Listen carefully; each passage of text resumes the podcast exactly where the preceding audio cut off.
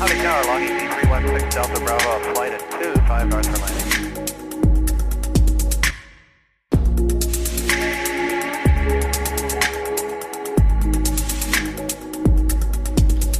Willkommen an Bord und hallo zu einer neuen Folge Cockpit Talk. Ich bin Leonardo und ich freue mich sehr, dass ihr wieder dabei seid. Heute heißt es nicht volle Kraft voraus, sondern eher volle Kraft zurück. In der heutigen Folge sprechen wir mal über den Umkehrschub und alles, was man sonst nach der Landung benötigt, um das Flugzeug zum Stehen zu bekommen. Und damit legen wir los. Es ist eine Art unsichtbare Bremse, denn sehen kann man den Effekt des Umkehrschubs oder auch Reverse Thrust genannt eigentlich nicht. Man hört ihn nur. Deswegen ist er aber nicht weniger effektiv. Doch fangen wir von vorne an. Wozu benötigt man den Reverse Thrust? Zuerst will ich erwähnen, dass sich auch heute alle technischen Beschreibungen dieser Folge auf den Airbus 320 beziehen. Wir fliegen also mit dem Airbus je nach Gewicht und äußeren Umständen mit ca. 135 Knoten die vor uns liegende Landebahn an. Das sind umgerechnet ca. 250 kmh. Und müssen dann nach dem Aufsetzen das Flugzeug auf dem vor uns liegenden Asphaltstreifen zum Stehen bekommen. Wenn man bedenkt, dass 40 Tonnen schwere LKWs auf der Autobahn nur 80 kmh fahren dürfen, kann man sich ungefähr vorstellen, welche Energie dahinter steckt, wenn man mit einem Flugzeug weit über 40 Tonnen mit 250 kmh daherkommt. Wir haben natürlich im Vergleich zum Lkw den Vorteil, dass wir keinen Verkehr vor uns haben, der uns eventuell zu einer Vollbremsung zwingen würde. Schon lange vor der Landung rechnen wir anhand der aktuellen Gegebenheiten wie Flugzeuggewicht, Wind, Temperatur etc. die benötigte Landestrecke aus. Und je nach verfügbarer Landebahnlänge entscheiden wir uns dann, wie viel Bremskraft, dazu später mehr, und wie viel Umkehrschub wir nutzen müssen. Denn um die enorme Energie, mit der wir auf der Landebahn aufsetzen, abzubauen, nutzen wir drei technische Möglichkeiten parallel. Am wichtigsten sind dabei immer noch die Bremsen. Und ich hatte gerade eben gesagt, dass wir vor der Landung schon über die benötigte Bremskraft entscheiden. Denn für eine Standardlandung nutzen wir die sogenannte Auto Brake. Neben der konventionellen Möglichkeit, bei der wir mit den Pedalen selbst bremsen können, ähnlich wie beispielsweise im Auto, hat nahezu jedes Verkehrsflugzeug auch eine automatische Bremslösung, die sogenannte Auto Brake. Damit können wir per Knopfdruck am Airbus 320 vor der Landung zwischen Auto Brake Low oder Auto Brake Medium wählen, die dann zwei bis vier Sekunden nachdem das Hauptfahrwerk Bodenkontakt hat, damit beginnt das Flugzeug gleichmäßig mit einer vorprogrammierten Decelerierungsrate bis zum Stillstand abzubremsen. Die Autobrake ist nicht nur eine bequeme Automatisierung für unseren Arbeitsalltag, sondern bietet viele weitere wichtige Vorteile. Aus Sicht der Passagiere bietet die automatische Bremse deutlich mehr Komfort, weil das Flugzeug sehr gleichmäßig und konstant ohne Variationen runtergebremst wird. Viel wichtiger aus Airline-Sicht ist dabei aber auch der Sicherheitsaspekt sowie die Effizienz.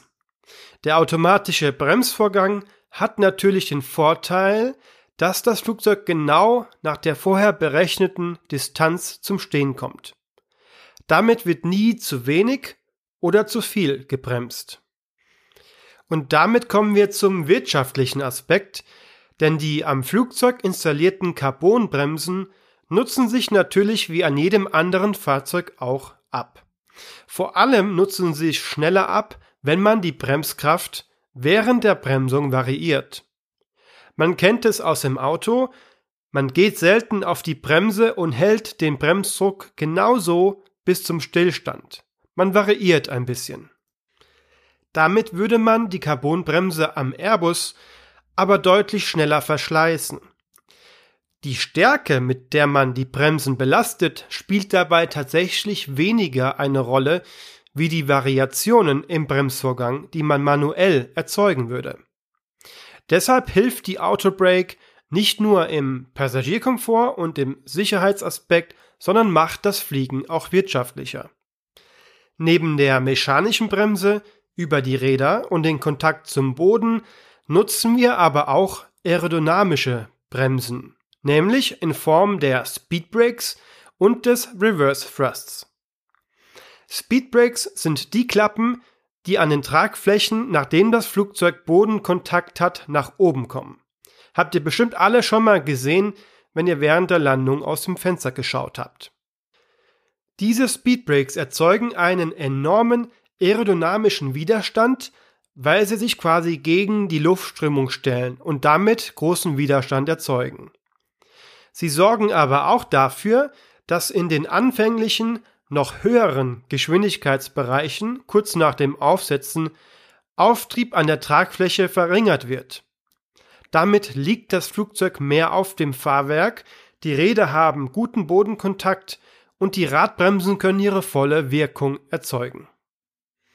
Gerade die aerodynamischen Bremshilfen wie beispielsweise Speedbrakes sind umso wirkungsvoller, je früher nach dem Aufsetzen man sie einsetzt, da der Luftwiderstand quadratisch mit der Geschwindigkeit steigt.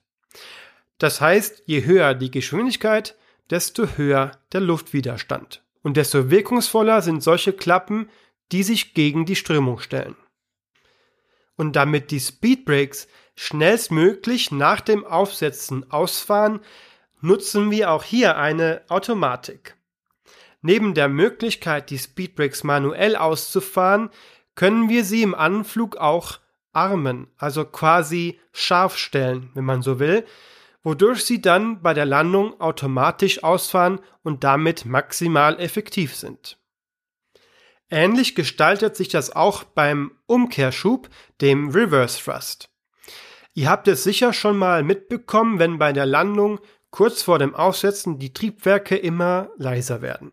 Das Flugzeug Bodenkontakt hat und die Triebwerke dann während dem Bremsvorgang nochmal aufheulen und laut werden. Das bedeutet nicht, dass wir wieder Gas geben, sondern genau das Gegenteil. Wir nutzen die Triebwerke zum Bremsen. Man muss sich das so vorstellen. Ich versuche es mal vereinfacht zu erklären, da es nur durch Sprache und ohne Bilder schnell zu komplex werden kann. In einem modernen Jettriebwerk wird der Großteil des Vorwärtsschubs dadurch erzeugt, dass eine große Menge Luft zwar durch das Triebwerk gezogen und nach hinten raus beschleunigt wird, der Großteil der Luft aber nicht durch den Kern des Triebwerks der Brennkammer geht, sondern im Inneren um die Brennkammer drumherum. Das heißt, es gibt neben der eingesaugten Luft, die zur Verbrennung und damit zum Betrieb des Triebwerks dient, einen Luftstrom, der die Brennkammer umgeht und mit großer Geschwindigkeit das Triebwerk nach hinten wieder verlässt und damit den Großteil des Schubs erzeugt. Und wenn wir dann nach der Landung den Umkehrschub nutzen, gestaltet sich das technisch so, dass wir diesen eben benannten Luftstrom im Triebwerk einfach nur umlenken. Je nach Triebwerkstyp gibt es unterschiedliche Klappen, die sich an der Seite des Triebwerks öffnen womit zum einen der Weg durchs Triebwerk nach hinten geschlossen wird und der Luftstrom zur Seite aus dem Triebwerk geleitet wird. Dadurch geht dieser massive Luftstrom, der vorher bei der Landung den Vorwärtsschub erzeugt hat, nicht mehr hinten durchs Triebwerk raus, sondern zur Seite und erzeugt damit ähnlich wie die Speedbrakes einen enormen Luftwiderstand. Und deshalb werden die Triebwerke, nachdem sie kurz vor dem Aufsetzen im Leerlauf waren, für den Reverse Thrust auch wieder lauter. da sich technisch für das Triebwerk eigentlich nichts ändert. Es muss mehr Leistung liefern, um einen großen Luftstrom ins Triebwerk einzusaugen, und wir nutzen lediglich den Trick, dass wir den Luftstrom nicht nach hinten aus dem Triebwerk, sondern zur Seite umleiten und damit die Triebwerke zum Bremsen nutzen können. Auch hier gilt wieder die Devise, je früher nach dem Aufsetzen man den Reverse Thrust nutzt, desto effektiver ist er. Aus Lärmschutzgründen ist es heutzutage aber tatsächlich so, dass wir, wenn die Bedingungen es zulassen und man den Reverse Thrust nicht zwingend für die Durchführung einer sicheren Landung braucht, den Reverse Thrust nicht in vollem Umfang nutzen, um die Lärmbelastung für Anwohner und Tiere möglichst gering zu halten. Sollte die Landebahn aber beispielsweise nass sein, nutzen wir vollen Umkehrschub, bis sichergestellt ist, dass das Flugzeug in der vorhergesehenen Distanz zum Stehen kommt. Hier steht der Sicherheitsaspekt dann ganz klar über dem Lärmschutz. Das ist also ein Grund, warum ihr beim einen Mal viel Umkehrschub hört und bei der anderen Landung nahezu gar nichts. Und damit hätten wir auch schon über alle technischen Möglichkeiten, die wir zum Bremsen nach der Landung nutzen, gesprochen. Wie so oft ist es bei einem so komplexen Flugzeug wie den heute genutzten modernen Verkehrsflugzeugen ein gegenseitiges Zusammenspiel zwischen verschiedenen Systemen wie den Radbremsen, Speedbrakes und Umkehrschub. Ich hoffe, ihr konntet auch in dieser Technikfolge etwas mitnehmen. Wenn ihr noch Fragen dazu habt oder euch eine andere Frage unter den Nägeln brennt, schreibt mir gerne eine Nachricht entweder per Mail cockpittalk@mail.de oder über Instagram. Ich würde mich freuen, wenn ihr auch euren Freunden und Bekannten von diesem Podcast erzählt und ihn abonniert, damit ihr keine neue Folge mehr verpasst. Wir hören uns in zwei Wochen wieder. Bis dahin macht's gut und denkt dran, man lernt nie aus.